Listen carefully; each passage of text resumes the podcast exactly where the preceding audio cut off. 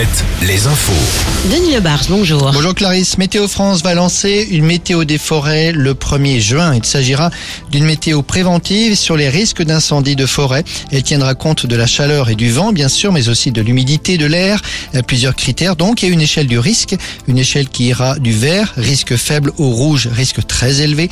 Ce sera donc à compter du 1er juin et jusqu'à fin septembre. D'ici là, la météo tout court aujourd'hui. Très légère hausse des températures cet après-midi. Un ciel plus dégagé que ce matin. De belles éclaircies sur les Pays de la Loire. Un peu moins sur la Nouvelle-Aquitaine. La mort d'un homme de 36 ans samedi dans une discothèque de la région d'Angers. Un homme tué d'une balle dans la tête. Rappelons qu'un suspect avait été interpellé le lendemain soir. Ce dernier s'était présenté à la police.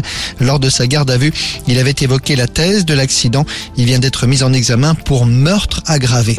Dans la Sarthe, la municipalité d'Alonne doit retirer la banderole qu'elle avait apposée sur le fronton de la mairie.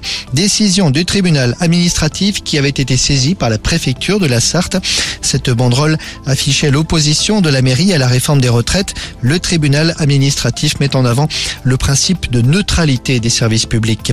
Le basket et cette fameuse finale de Coupe d'Europe que Cholet s'apprête à jouer ce soir à la Meilleray.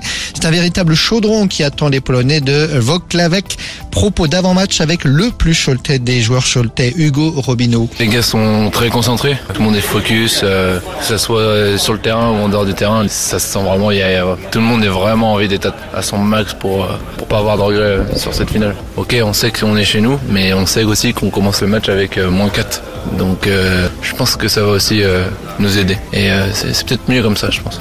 Coup d'envoi du match 20h. D'ici là, des animations basket sont proposées cet après-midi sur le parking de la Mairie à partir de 15h. Voilà pour l'info. Le prochain rendez-vous avec l'actu, c'est à midi. Vous êtes avec Clarisse. Très bonne journée.